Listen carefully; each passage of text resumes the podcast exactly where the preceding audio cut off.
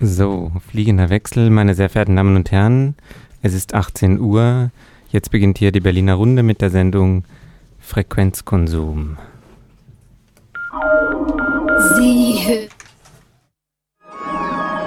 88,4 Pi Radio.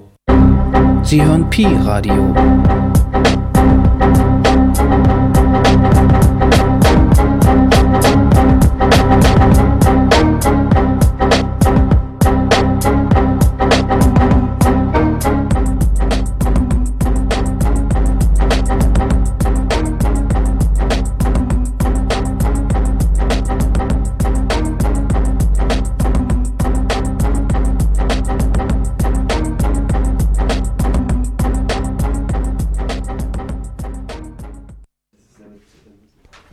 Wir begrüßen Sie ganz herzlich ähm, zu dieser äh, noch nicht ganz fortgeschrittenen Stunde.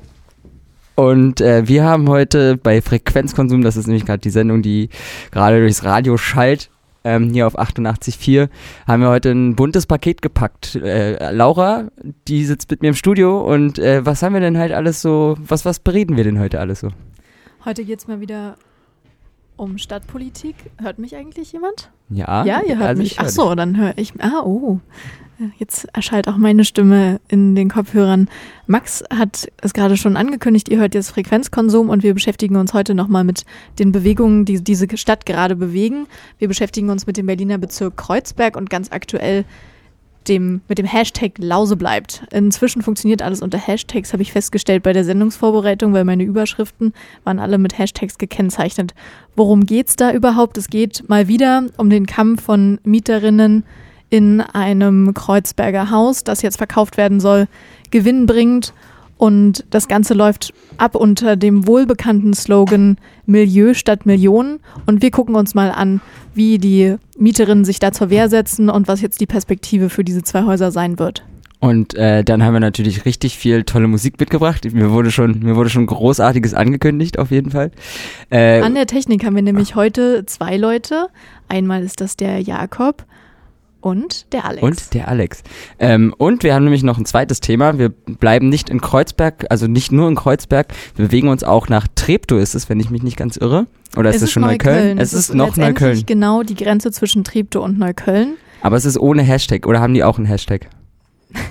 Wenn die auch einen Hashtag hätten, dann wäre das wahrscheinlich Kanal bleibt. Es geht nämlich um den queeren radikalen Wagenplatz Kanal, ehemals bekannt auch als der Schwarze Kanal, der seit 2010 ansässig ist im Bezirk Neukölln auf einem Grundstück, das der Stadt gehört und wo jetzt eine modulare Ge- Geflüchtetenunterkunft errichtet werden soll. Letztendlich gucken wir uns den quasi diesen Ort als urbanen Konflikt an, weil was da abgeht, ist das Dilemma, dass auf der einen Seite das Gelände für eine Geflüchtetenunterkunft zur Verfügung gestellt werden soll und auf der anderen Seite dort aber Menschen leben, die selbst organisiert in einem Projekt mit Geflüchteten leben, in Wägen. Und äh, dieser Wagenplatz ähm, hat jetzt errungen, dass er zur Hälfte bleiben darf. Aber was genau da abgegangen ist, das gucken wir uns dann in ja, etwa einer halben Stunde nochmal genauer an. Also ihr merkt schon so ein bisschen, die, die Klammer, die alles zusammenhält, äh, äh, ist heute Verdrängungsprozesse in Berlin aufzuzeigen, vor allen Dingen in der Innenstadt und vor allen Dingen äh, die Projekte betreffen, die uns sehr nahe stehen, sei es in der Lause 10 oder sei es halt auch in Neukölln äh, auf, ähm, auf dem Wagenplatz Kanal. Wie sieht's denn aus da drüben? Die Technik rüttelt und rödelt hier noch ganz wild. Es war ja auch ein wirklich schwieriger, schneller Wechsel. Nein. So, genau, es war ein sehr tatsächlich holpriger und schneller Wechsel. Wir sind hier intensiv am Arbeiten. Äh, Ich glaube, wir werden uns gleich mal ein bisschen Luft verschaffen mit einem schönen Lied, was wir ganz, ganz manuell, ganz klassisch in den CD-Player eingefügt haben. Und ähm, Eingefügt, du redest schon wie, als wäre das eine Datei. Was man mit CDs macht, war immer noch einlegen. Vergleich, Punkt, Doppelpunkt, siehe. FF. Punkt. Wie Ähm, weit sind wir denn? Was hören wir denn jetzt? Genau, also ähm, es ist ja heute der 10. Februar, also zwei Tage vor dem 12. Februar und wir hören passend ein Lied zum 12. Februar, nämlich die Ballade vom Koloman Wallisch.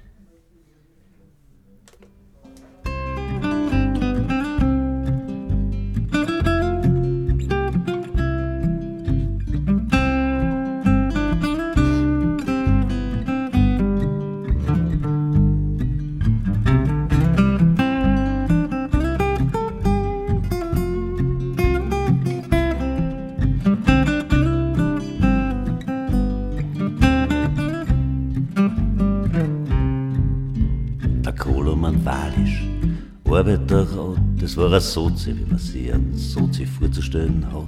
Deshalb haben sie 34er gesagt, der Typ muss weg, weil sich sowas nicht kehrt. Jedes Mittel war einer recht und der Schuschnig, der war schlecht, hat sich aufs Gesetz berufen, dabei hat er sich einen Dreck drum geschert. Die Sporzen müsst's wissen, die waren drauf aus. 15 Jahre nach dem Kaiserhaus, dass ein Ständestaat entsteht, nach Gottes Willen. Und dass die Kirchen in dem Staat wieder unumschränkt das Sagen hat und die Herrschaften mit allen anderen spülen. Klarerweise hat's welche gegeben, die waren da sehr dagegen und damit so ein Widerspruch nimmer mehr passiert. Haben die Schwarzen dann beschlossen, das Parlament, das bleibt geschlossen und vor der Eingangstür ums Kripo Leid postiert. Den 1. Mai, den haben's verboten und den Schutzbund von die Rot mit Mussolini hat der Kanzler Tisch.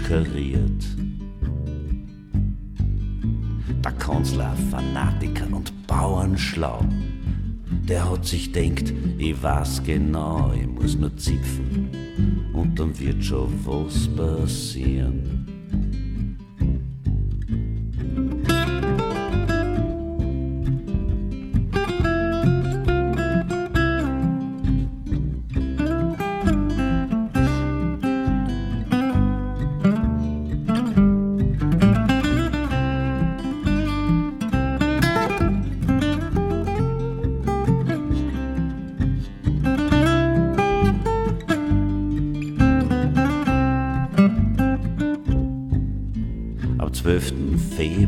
Da warst du so weit.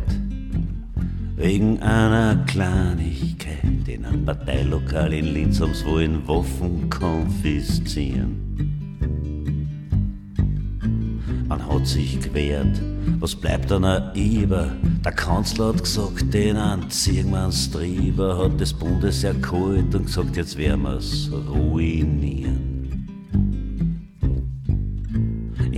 Graz hat der Koloman wahrlich gesagt, am 12. Februar, Freunde, da ist es spät, dass die Partei sich mit die Faschisten duelliert. Und dass es organisierter Selbstmord war gegen's Bundesheer.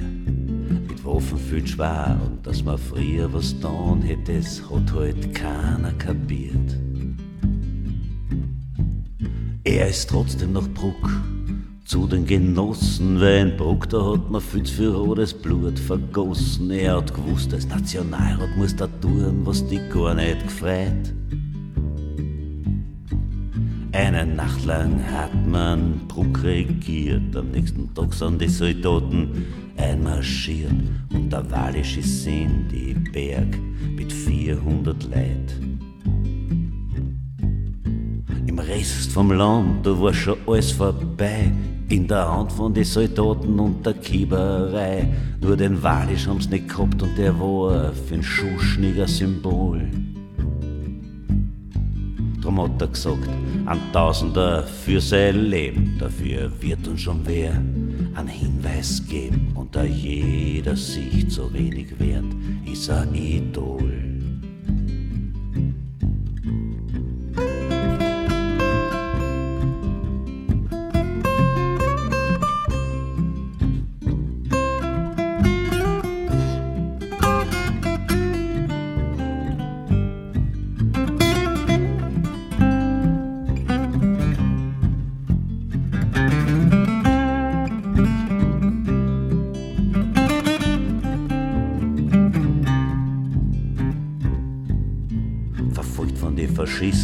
Der Staatsgewalt, sagt der Walisch zu den Letzten beim kurzen Halt.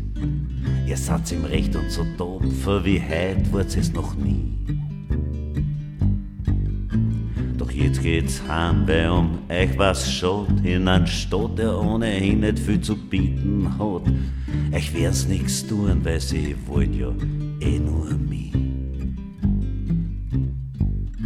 Diese Einschätzung war richtig, weil der Schuschnick hat verlangt, dass das Standrecht bleibt, bis man den Walisch fängt. Weil ohne Standrecht kannst der Gefangenen nicht zu mir nix, dir nix massakrieren. Am 18. in Atem und haben's den Walisch arretiert. Das Kopfgeld hat der Eisenbahner einkassiert und in Leoben, wie sie am haben, haben die Vaterländischen sich heißer geschrien.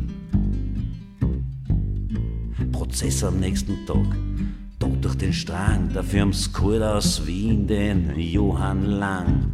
Um Gnade hat der Walisch gar nicht gefragt, drüber hat er nur gelacht.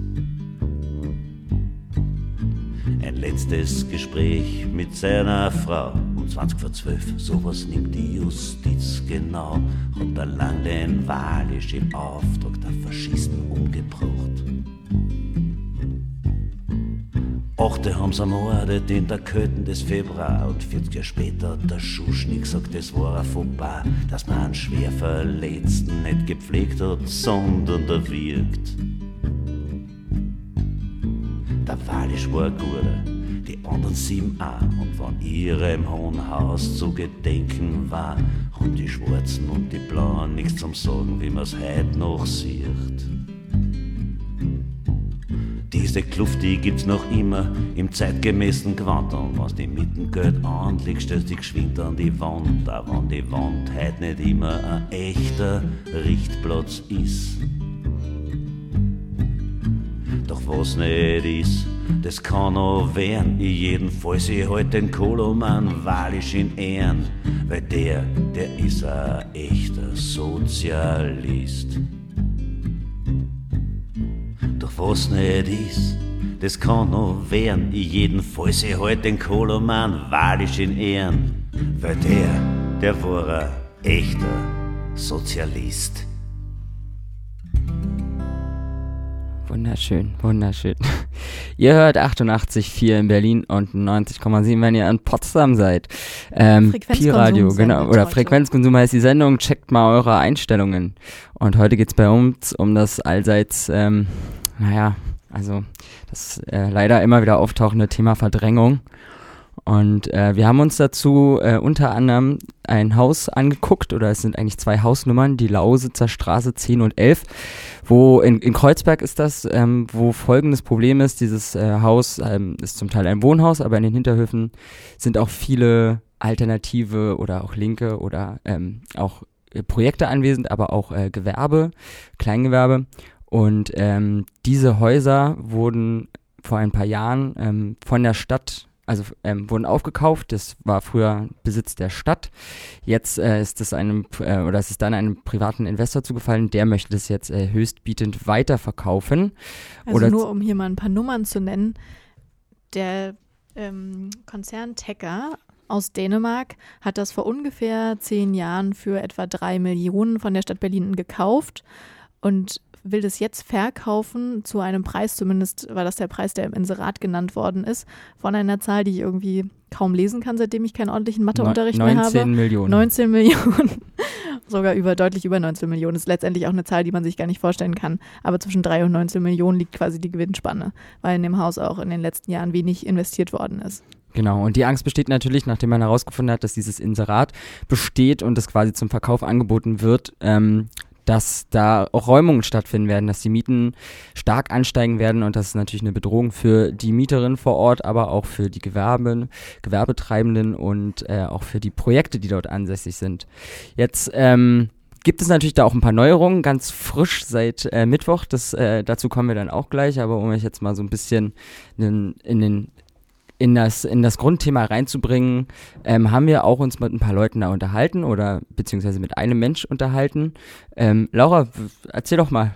Du hast telefoniert im Vorfeld. Genau, ich habe heute mit Julia telefoniert, mit einer Sprecherin, die auch Teil dieser Gemeinschaft ist von Menschen, die sich jetzt ganz aktiv gewehrt haben, seitdem sie davon erfahren haben, dass ihre Häuser verkauft werden sollen. Wie gesagt, das ist jetzt eine, ein Kollektiv quasi, was sich da zusammengefunden hat zu verschiedenen Aktionen aus. Mit dem Namen Lause bleibt. Mit dem Namen Lause bleibt, genau der Hashtag, den wir am Anfang schon genannt haben, aus verschiedenen gewerbetreibenden Menschen, die das ähm, zum Schreiben benutzen als Büroräume oder eben auch einfach ganz normalen WohnraummieterInnen, die in den beiden Gebäuden wohnen. Und ähm, das war ja super interessant, weil Julia hat mir erzählt, wie es überhaupt dazu gekommen ist, dass sie jetzt so schnell aktiv geworden sind, ohne dass sie selbst bis jetzt darüber informiert worden waren im Vorfeld, dass es geplant ist, dass die Häuser verkauft werden sollen.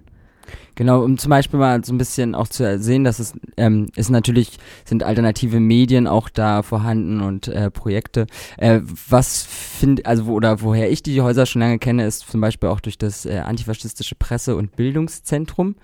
Ähm, also wo so ziemlich alles zusammenläuft, was an Informationen über Rechtsextremismus gesammelt wird und auch da archiviert wird, wo Projekte stattfinden. Das ist halt auf jeden Fall, glaube ich, wenn, wenn es um, um Kampf gegen Rechtsradikalismus geht, eigentlich eine Institution, die nicht wegfallen darf. Ähm, nee, es ist auch wichtige Lektüre. Auf meinem Klo liegt auf jeden Fall immer das Magazin vom Upperbit. Super wichtig. Dann äh, haben wir da zum Beispiel auch noch Left Vision. Äh, Grüße gehen raus an unsere Freunde von Left Vision. Genau, ein Kollektiv aus Filmemacherinnen. Ähm, außerdem gibt es dort das Umbruch-Bildarchiv, was bestimmt auch vielen ein Begriff ist. Es gibt aber noch ganz viele andere Initiativen. Insgesamt sind es wohl um die 20 Innis, die dort ihre Räume haben und die keine anderen Alternativen hätten in der Innenstadt noch so gute Gewerberäume zu finden, wenn letztendlich dann doch rauskommt, dass die Häuser verkauft werden, beziehungsweise sich die Konditionen für die bisherigen Mieterinnen deutlich ändern. Und äh, denen es auch vor allen Dingen wichtig ist, das betonen die immer sehr gerne auch, dass sie halt als verschiedenste Projekte auch zusammenarbeiten und äh, wenn sie dann halt sich verstreuen würden über Berlin, dass die Arbeit für die einzelnen Projekte erschweren würde. Äh, hören wir einfach mal ins Interview rein, würde ich sagen. Hören wir mal rein. Wir haben, genau. wie gesagt, gesprochen mit Julia, mit einer Sprecherin von diesem Kollektiv von Menschen aus der Lausitzer Straße 10 und 11 in Kreuzberg.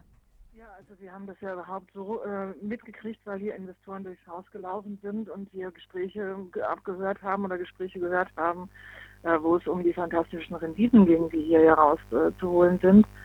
Ähm, so sind wir überhaupt, äh, haben wir das überhaupt mitgekriegt, dass das äh, Haus verkauft werden soll oder die Häuser. Und wir haben dann ein bisschen recherchiert und sind dann hier dann auf das Makler-Exposé gestoßen und ähm, haben dann angefangen uns zu wehren, als klar war, wenn das hier verkauft werden soll für fast 20 Millionen, ähm, dann sind das wohl Pläne, bei denen wir nicht mehr mitspielen werden. Was würde denn wahrscheinlich passieren nach einem möglichen Kauf? Verkauftes Haus? Ähm, also, naja, so wie das in diesem äh, Exposé damals beschrieben war, sollten hier die ganzen Gewerbeeinheiten, das ist ja ein großes, großer Komplex, hier ein relativ großer, im Vorderhaus gibt es Wohnungen, aber die ganzen Hinterhöfe ähm, ist eine ehemalige Fabrik und da sind überall äh, Kleingewerbe und Vereine und Projekte drin, also keine Wohnungen. Und ähm, hier war vorgesehen, dass hier Luxuswohnlofts entstehen sollen. Also dass die ganzen, das ganze Gewerbe umgewandelt wird und hier so äh, Lofts entstehen sollen. Ähm, und da war natürlich ganz laut diesem Exposé ganz klar, dass hier gar kein Interesse mehr besteht, uns als Projekte und als Arbeitsräume ähm, diese Räume hier zu erhalten. Und wie geht ihr jetzt vor? Ähm, was sind jetzt eure Strategien, um genau das zu verhindern? Naja, wir haben uns dann ja zusammengeschlossen und ähm, erstmal alles Mögliche gemacht ähm, und äh, unseren Protest sozusagen lautstark bekundet und haben unter anderem auch mit ähm, einer ganzen Gruppe von Leuten unseren Vermieter besucht. Die Firma Tecker haben denen ein, äh, hat gesagt, wir wollen hier, wir werden nicht gehen, also wir wollen hier bleiben. Ähm, und wir haben auch, äh, wir haben ein Interesse an dem Haus, haben ihnen noch einen Präsentkorb überreicht, wo halt ähm, alle möglichen äh, Sachen drin waren, die wir hier so produzieren und die hier entstehen. Ähm, ja, also es gab die, diverse Proteste, es gab, äh, wir haben angefangen mit Politikerinnen zu sprechen und äh, im Moment ist ja der Stand so, dass der äh, Vermieter, ähm, es gab ein Gespräch mit unserem Vermieter, er hat sich äh, entschuldigt und hat den den Vertrag an den an das an das Maklerbüro äh, gekündigt. Das heißt, ähm, der Verkauf ist jetzt im Moment erstmal ausgesetzt und es gibt zumindest die mündliche Zusage, dass es eine, eine versucht werden soll, eine Lösung mit uns gemeinsam zu finden. Und äh, wie sieht es da im Moment aus? Was ist dann die Perspektive? Wie geht es jetzt erstmal weiter bei euch? Naja, das hängt jetzt natürlich davon ab, wie diese Perspektive, wie diese, äh, wie diese gemeinsame Lösung aussehen kann. Es gibt einmal die Möglichkeit, dass der äh, Bezirk ja nochmal einspringt, also dass wir über die Politik ist hier gefragt. Es gibt, ähm, es gäbe vielleicht die Möglichkeit, dass eine Stiftung das kauft, dass wir das selbst kaufen, dass Herr Tecker das behält und uns äh, langfristige Mietverträge ähm, macht oder Pachtverträge. Das ist alles offen. Ähm, das wissen wir noch nicht. Ähm, wichtig ist für uns, dass wir hier alle langfristig planen können müssen, weil wir unsere Projektarbeit jetzt nicht so ähm, kurzfristig, ähm, wir müssen ja gucken, wie wir an den Gelder kommen und wie wir äh, hier weiter überleben. Also wir sind darauf angewiesen, dass wir langfristige Verträge haben und ähm, die auch natürlich ähm, können wir nicht jede Miete zahlen. Also ist jetzt einfach wirklich äh, klar, das funktioniert nur, wenn, wenn das Haus aus, nicht als Spekulationsobjekt hier weiter vertrieben wird und hier weiter große Gewinne gemacht werden sollen, sondern wenn es aus diesem Verwertungsmechanismus rausgenommen wird. Und ähm, das sehen wir. Also da kann ich im Moment noch gar nichts dazu sagen. Wir sind, wir freuen uns, dass äh, erstmal der Verkauf gestoppt ist. Ähm, Im Moment. Ähm, wir sind aber noch nicht sicher, dass es wirklich heißt für uns alle, dass wir hier auch bleiben können. Ja, ich meine, ihr seid ja, wenn auch ein sehr extremes, aber nicht das Spiel gerade in der Ecke von Kreuzberg, dass Spekulationsobjekte, also Häuser als Spekulationsobjekte dazu führen, dass Projekte, Läden und Mieterinnen verdrängt werden. Habt ihr denn das Gefühl, dass ihr auch aus der Politik dementsprechend Unterstützung findet oder war das Echo bis jetzt eher negativ? Also wir kriegen ziemlich viel positiven ähm, äh, Rücklauf sozusagen. Wir kriegen relativ viel Zuspruch, nicht nur von der Politik, sondern auch von Anwohnerinnen. Wir sind vernetzt mit den anderen Initiativen. Es war gestern eine Kiezversammlung in Etto 36 mit sozusagen ausverkauftem Haus. Also es gibt ein sehr großes Interesse und auch ähm, auch äh, die Bereitschaft, sich jetzt zu wehren und sich nicht den Kiez völlig nehmen zu lassen. Von daher sind wir da erstmal ganz äh, positiv gestimmt und haben auch sehr genau im Blick, dass es nicht nur um uns geht. Also selbst wenn es jetzt ähm, für uns irgendwie eine, eine, Lösung sich abzeichnen sollte oder irgendwas sich hier entwickelt, dass, dass das hier tragbar wird für uns, heißt es ja noch lange nicht, dass der Kiez, in dem wir uns bewegen und in dem wir leben und arbeiten möchten, äh, dass der auch bleiben kann. Also es geht uns wirklich nicht nur um, um, um uns hier, sondern es geht um eine äh, Politik, die den, den, den Stadtteil äh, lebenswert macht und lebenswert erhält. Ja, unterstützt äh, das euch. haben wir schon sehr genau im Blick. Mhm. Unterstützt euch der Bezirk im Moment in eurem Anliegen ganz, ganz konkret? Also sind die schon irgendwie aktiv geworden? Es gibt jedenfalls Bekundungen, dass sie uns unterstützen wollen und dass wir an, an Gespräch, wir sind im, im, Gespräch mit denen, die sind offen für Gespräche. Ähm, wie das Ganze aussehen wird, äh, muss man dann e eben sehen. Es geht wirklich ja auch um eine Lösung, dass, ähm, dass hier möglichst alle bleiben und nicht, dass einfach das Haus äh, vielleicht vom Bezirk verkauft wird, die Mieten aber trotzdem so hoch werden, dass sich nur die Hälfte der Mieterinnen hier das leisten kann. Also ähm, wie gesagt, wir stehen am Anfang. Es gibt Gesprächsbereitschaft von allen Seiten. Ähm, das freut uns und äh, wir müssen jetzt gucken, wie konkret sich das alles umsetzen lässt und wie konkret die Zusagen dann auch ähm, seitens der Politik sein werden. Und letztendlich um wie viel Geld es gibt. Ja, Du hast es gerade schon angesprochen, dass ihr euch schon in einem Kampf, also in einem generellen Kampf gegen Verdrängung im Bezirk, aber auch wahrscheinlich auch in der Stadt seht. Wie vernetzt ihr euch in dem Thema? Gibt es da schon irgendwie Erfahrungen, aus denen ihr schöpfen könnt mit anderen Initiativen? Naja, viele von uns kommen ja aus einer langjährigen politischen Arbeit. Also die Projekte hier sind ja gewachsen. Es ist sowas wie das antifaschistische Pressearchiv, Umbruchbildarchiv. Ich bin von der Autofokus-Videowerkstatt. Es gibt also ganz viele äh, Menschen, die hier leben und arbeiten, die, die lange schon in politische Prozesse hier eingebunden sind und da gibt es eh schon Kontakte über die Arbeit, die wir schon die ganzen Jahre gemacht haben.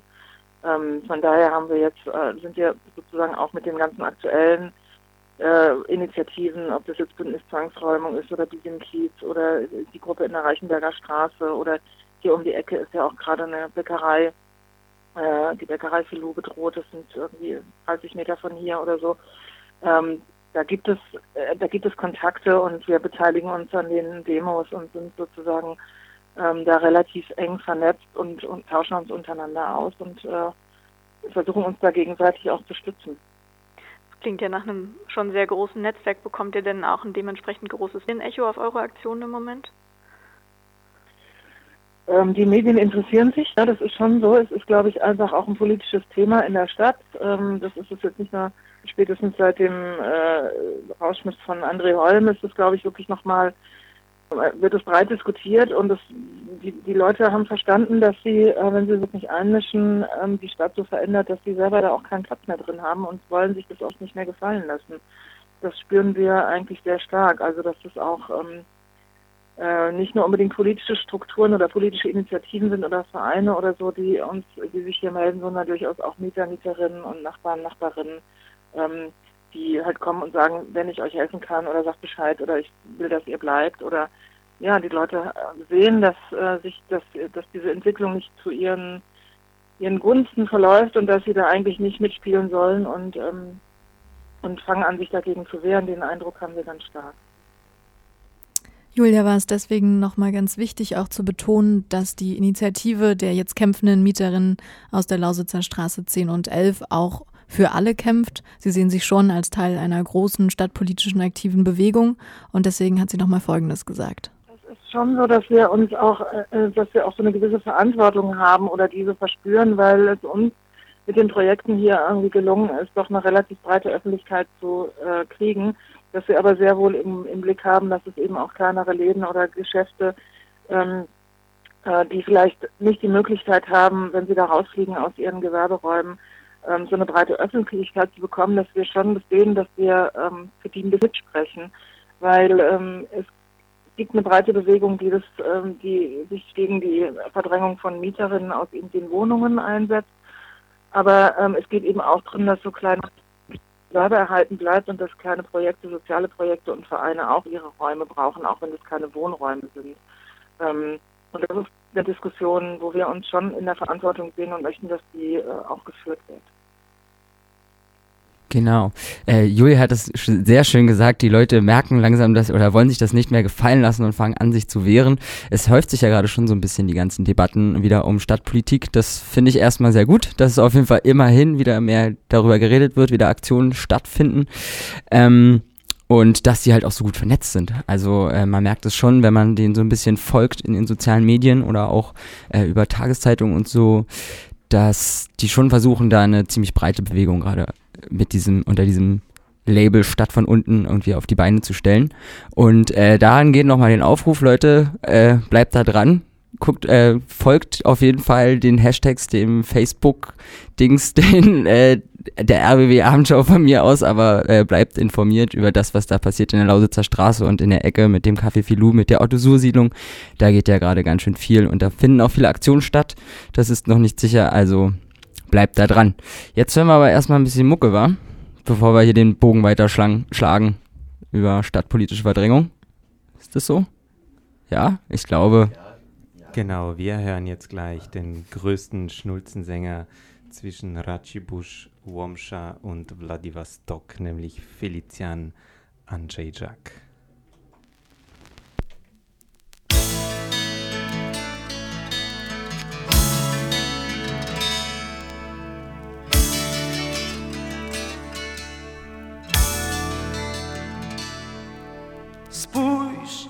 Wreszcie dzisiaj prawdzie w oczy. Nie chcę źle dobranych słów. Wiesz, o wiele łatwiej jest się stoczyć. Trochę trudniej złapać grunt. Gdybyś była inna chociaż raz nie miała takich chłodnych rąk. Gdybyś z twarzy zmyła słodki fałsz I przestała łasić się jak kot To mógłbym kochać Cię. Może da się Ciebie zmienić choć na dzień Bo mógłbym kochać Cię grasz ciągle rolę dwie. Ktoś wczoraj, jutro ktoś. A ja jak nieproszony gość Dlaczego wciąż cię zwą Zakłamaną małą czmą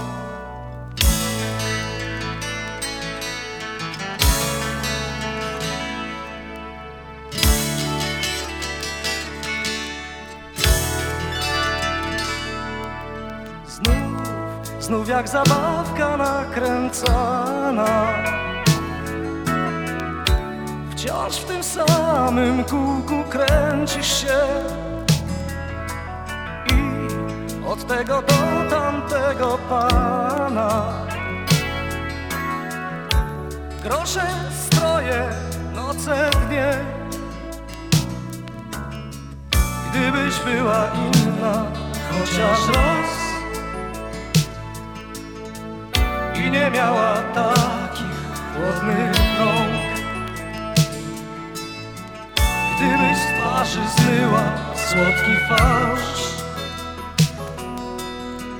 I przestała łasić się jak kot To mógłbym kochać Cię. Gdyby Ciebie zmienić choć na dzień To mógłbym kochać Cię. A Ty grasz ciągle Ktoś wczoraj, jutro ktoś. A ja jak nieproszony gość Dlaczego wciąż Cię zwą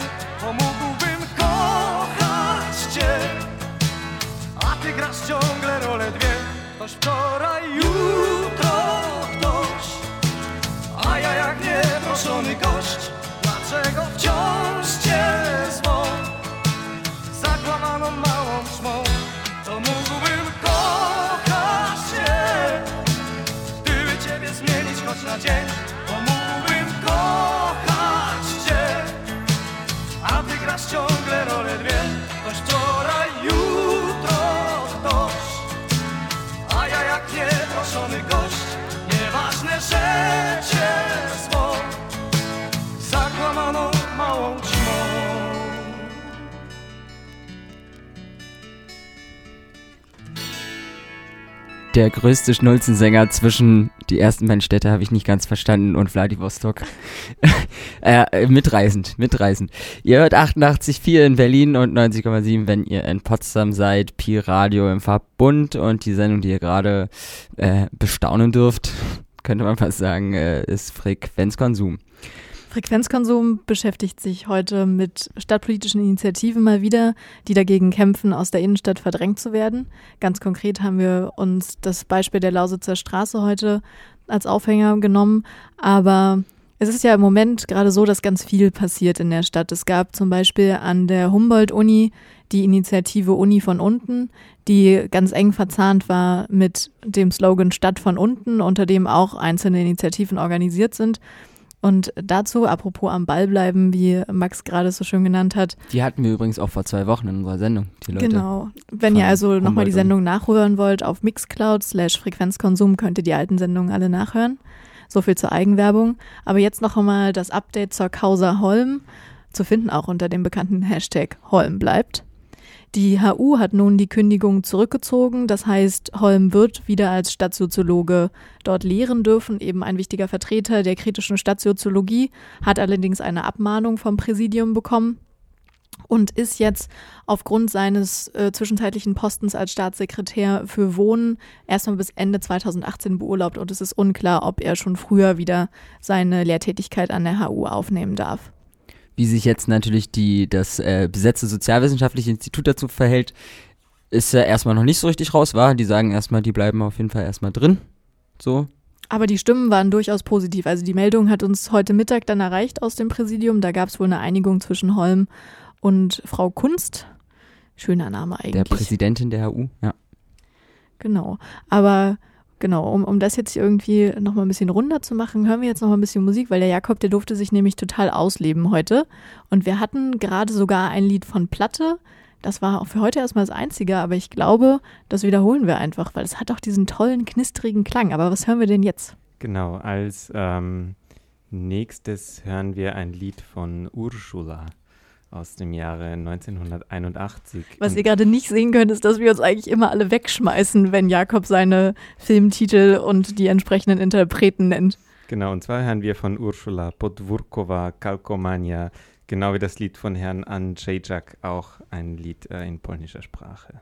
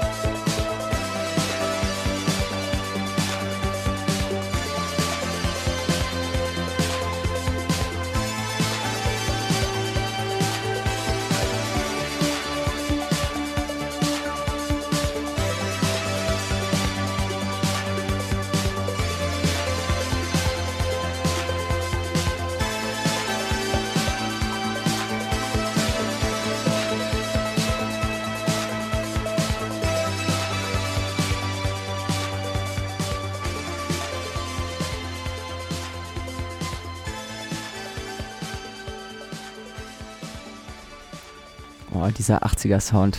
Ich liebe ihn ja. Und äh, das bringt mich auch sofort dazu, gleich mal eine Ankündigung zu machen, die ja eigentlich normalerweise immer am Ende der Sendung kommt, die Terminankündigung. Aber weil es jetzt schon so gute 80er-Mucke war, ist, seid ihr herzlich alle heute eingeladen in die Schreinerstraße 47. Da feiert nämlich die Antifabrik zehnjähriges Bestehen. Das ist eine Partyreihe.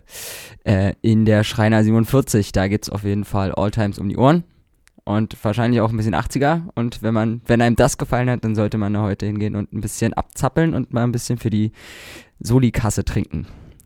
Vorher hört aber bitte die Sendung zu Ende, weil hier kommt noch viel Spannendes in Frequenzkonsum auf Pi-Radio, was ihr gerade hört. Und zwar wollten wir euch jetzt noch einen weiteren letztendlich stadtpolitischen Konflikt vorstellen, der im Moment medial gar nicht so präsent ist. Es geht um den queeren radikalen Wagenplatz-Kanal. Ich habe mich gestern mit Menschen von dort getroffen und mit denen gesprochen. Wir haben auch ein paar Interviewschnipsel hier mit reingeworfen in die Sendung. Wundert euch nicht, wenn es so klingt, wie jetzt würden wir da gemütlich sitzen und nur Tee trinken. Das war genauso. Wir saßen in einem Wagen und haben ganz gemütlich Tee getrunken. Ähm, wir saßen in der Küche quasi auf dem Wagenplatz. Da war es wunderbar schön geheizt und ganz gemütlich. Leider ist die Situation relativ ungemütlich im Moment für den Kanal, weil sie im Verlauf der letzten Monate seit etwa Oktober die Hälfte ihres Geländes räumen mussten.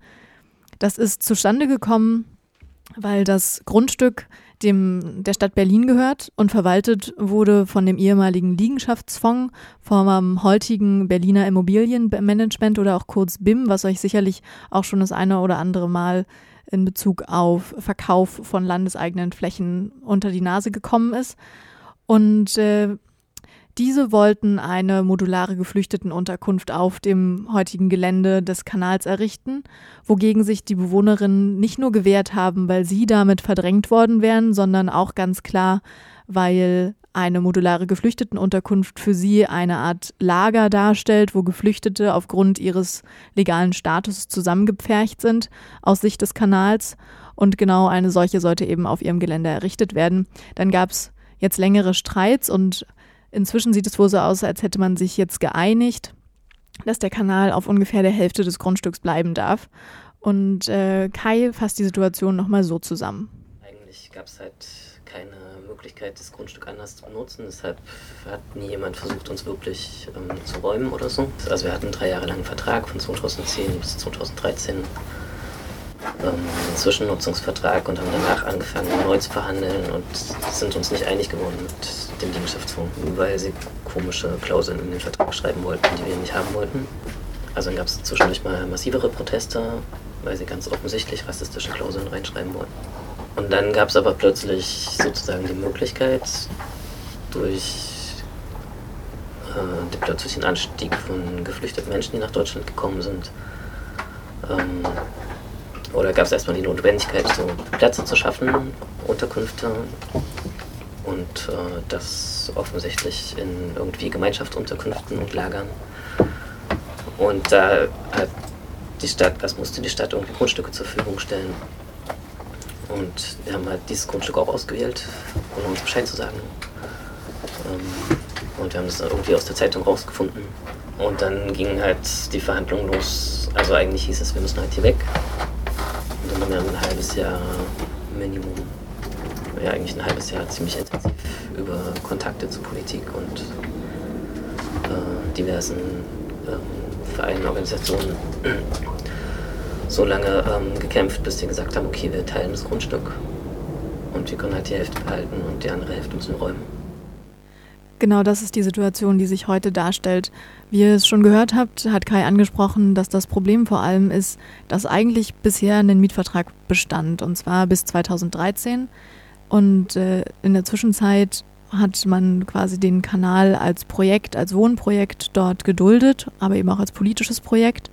Und der Vorwurf seitens des Kanals ist eben nun, dass letztendlich jetzt durch diese Notwendigkeit beziehungsweise vorgeschobene Notwendigkeit eventuell diese Geflüchtetenunterkunft genau an dieser Stelle hinzubauen, der Kanal als Projekt verdrängt werden soll. Warum sie diesen Vertrag nicht unterschrieben haben, ist letztendlich, und das haben sie auch verschiedenen Pressevertretern zu dem damaligen Zeitpunkt gesagt, als klar war, dass tatsächlich auf ihrem Gelände auch gebaut worden ist, was sie, wie gesagt, aus der Zeitung erfahren haben. Da hatte niemand vorher Kontakt mit ihnen aufgenommen als Projekt. Und ähm, da ist letztendlich das Problem, dass dort eine Klausel steht, wo äh, drin stand, dass die, das Berliner Immobilienmanagement den Vertrag fristlos kündigen könnte, sobald Menschen mit Fluchtstatus auf dem Gelände leben. Und das ist nun aber auch tatsächlich Anspruch dieses Projekts, eine selbstorganisierte Form von ja nicht nur Unterbringung, sondern eben auch sozusagen gemeinschaftlichem Projekt, äh, eben auch mit Menschen mit Fluchtgeschichte zu bieten und damit eine andere Perspektive für Menschen, die hier sind, sich zu vernetzen und tatsächlich irgendwie Anschluss zu finden an die Gesellschaft und eben nicht zusammengepfercht in einem Gebäude zu leben, wo sonst niemand anderes lebt, der nicht selber auch eine Fluchtgeschichte hat, was letztendlich ja in diesen modularen Unterkünften passiert. Ähm, letztendlich ist ein großer Vorwurf des Kanals, dass man versucht jetzt hier Geld rauszuschlagen aus einem Gelände, was Kai gerade schon angesprochen hat, sonst nicht anders verwertbar gewesen wäre und verwertbar tatsächlich auch im ökonomischen Sinne. Es ist letztendlich ein Industriegebiet, was jetzt hier bebaut wird mit einer Sondergenehmigung für diese Geflüchtetenunterkunft. Und im Boden sind, befinden sich noch Altlasten. Es war mal eine alte Teergrube, die ist dann aufgeschüttet worden. Wie gesagt, also einfach kein wertvolles Baugebiet, was jetzt irgendwie dort äh, bebaut wird.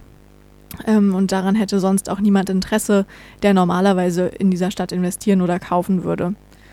Ähm, genau. Und äh, Kai sagt eben nochmal deutlich, dass die Stadt auch gar nicht be begeistert ist von ihnen und letztendlich eben aufgrund dessen, dass sie jetzt plötzlich eine Perspektive sehen, damit Geld zu machen, versuchen, diese geflüchteten Unterkunft genau an dieser Stelle zu bauen, auch wenn es vielleicht Alternativen gegeben hätte. Daraufhin gab es dann irgendwann die Möglichkeit, hier auf das Grundstück zu ziehen. Ähm, aber so richtig begeistert ist die Stadt halt nicht davon, dass wir hier sind. Und irgendwie versuchen sie dieses Grundstück anders zu verwerten, sage ich mal. Also eigentlich Geld, Geld rauszukriegen. Es ist nicht wirklich verkaufbar, das Grundstück, weil es nicht erschlossen ist und weil so ein bisschen unklar, inzwischen ein bisschen klarer ist, was eigentlich im Boden sich befindet und so. Der Wagenplatz, das war jetzt gerade sozusagen der erste Teil des Satzes, der hier noch mit eingespielt worden ist. Der Wagenplatz hat sich früher in Mitte befunden und ähm, wurde dann durch einen Kompromiss mit äh, zwischen Senat und dem Bezirk Neukölln quasi auf dieses ähm, konnte dann auf das Gelände umziehen, auf dem es sich heute befindet. Das ist quasi ja, fußläufig vom S-Bahnhof Treptower Park erreichbar. Ähm, interessant ist auch, dass die Adresse jetzt natürlich überall öffentlich ist, ähm, was eben durchaus auch ein Problem sein kann für ein Projekt, was doch ja auch eher einen Schutzraum darstellt für genau die Menschen, die dort leben, weil es sind eben mehrheitlich queere Menschen, People of Color und auch geflüchtete Menschen. Ähm, Letztendlich sind Wagenplätze in der Stadt Berlin ja immer mit so einer Zwischennutzung verbunden und das eben aber auch als langfristiges Projekt zu etablieren, wäre eigentlich Anspruch des Kanals.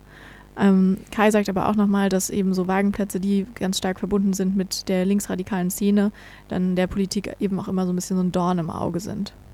Wagenplätze sind schon viel so mit äh, linker oder linksradikaler Szene verbunden, zumindest in der Vorstellung der Leute oft auch praktisch.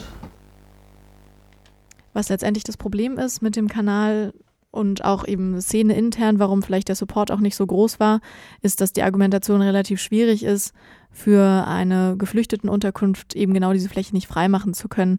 Aber wichtig ist zu wissen oder immer im Hinterkopf zu behalten, dass es Alternativen gäbe, als immer nur neue Gebäude zu bauen. Es gibt zum Beispiel leerstehende Bürogebäude, das sagen die Leute vom Kanal auch nochmal ganz deutlich. Und ähm, es hätte in dem Fall, wie gesagt, sogar eine, ein alternatives Grundstück gegeben, was, wo aber nicht äh, das Berliner Immobilienmanagement involviert beim Bau gewesen wäre. Das sind, denke ich, die stadtpolitischen Dimensionen, die da nochmal ganz interessant sind. Wir werden sehen, wie sich das alles entwickelt. Einen neuen Vertrag gibt es jetzt erstmal noch nicht, beziehungsweise es ist noch nichts unterschrieben und der Kanal kämpft weiter für den Erhalt seines Projekts. Jetzt schreibt hier gerade der Max schon ganz wild Termine auf, die wir euch natürlich nicht vorenthalten wollen. Aber ich würde sagen, vorher hören wir noch mal ein ganz kurzes Lied. Genau, wir hören von Pavel Aidonitsky Cerebranie Svatbi. Das ist Jazz aus den 70er Jahren aus der Sowjetunion.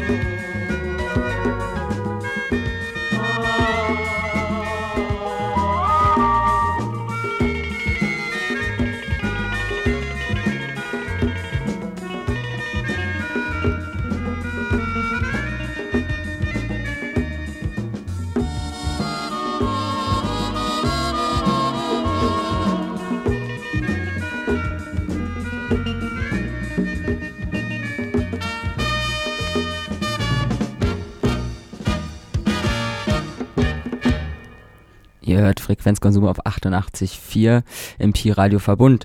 Unser Thema war heute oder ist auch immer noch ähm, die Verdrängung in der Innenstadt aus der Innenstadt hinaus. Ähm, wir haben jetzt ein paar gute Nachrichten gehört, unter anderem. Also sowas wie, dass erstmal die Lause 10 und 11 nicht sofort verkauft werden soll, dass es da Gespräche gibt. Wir äh, haben gehört, dass André Holm auf jeden Fall ähm, seinen Job bei der HU behalten darf. Jetzt ist aber auch ganz aktuell was passiert, was äh, weniger schön ist, und zwar die Friedel 54, das ist ein Hausprojekt in Neukölln. Ähm, die immer lange gegen ihre Räumung gekämpft haben, haben jetzt diesen zumindest die, den juristischen Prozess verloren ähm, und sind eigentlich ab April akut räumungsbedroht.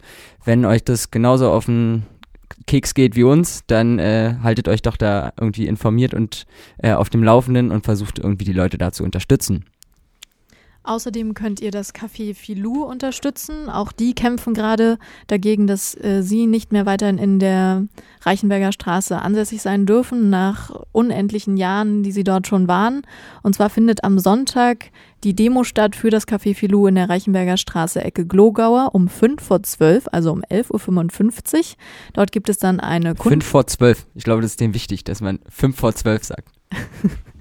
Eine Kundgebung gibt es dort für die Rücknahme der Kündigung der Kiezbäckerei Filou unter dem Motto Filou bleibt gegen Verteuerung und Verdrängung. Dazu gibt es Live-Musik, Suppe, heiße Getränke und natürlich Ansprachen zum Thema. Also dieses Thema Filou war ja auch schon bei den Lause 10 äh, Sachen so ein bisschen interessant, weil die sich sehr mit denen vernetzt haben. Was da so ein bisschen ähm, wirklich äh, aufstößt, ist vor allen Dingen, dass das wurde ja gekauft von so einem Hostelkomplex äh, das direkt daneben liegt. Viel schlimmer sind alles Ferienwohnungen. Oder Ferienwohnungen, sowas genau. Und äh, der, die Eigentümer jetzt meinten, das äh, muss weg, das kann nicht mehr so bestehen, die wollen da was Neues hin, weil es nicht mehr in die Umgebung passt. Es passt erstens nicht Café mehr in die. Umgebung und äh, Also wir reden angeblich. über Zentrum Kreuzberg quasi, das zentraler Punkt in Kreuzberg. Und der zweite Punkt war tatsächlich auch noch ganz offen kommuniziert, dass man mit einer anderen Gewerbeeinheit das Fünffache an Miete dort rausschlagen könnte.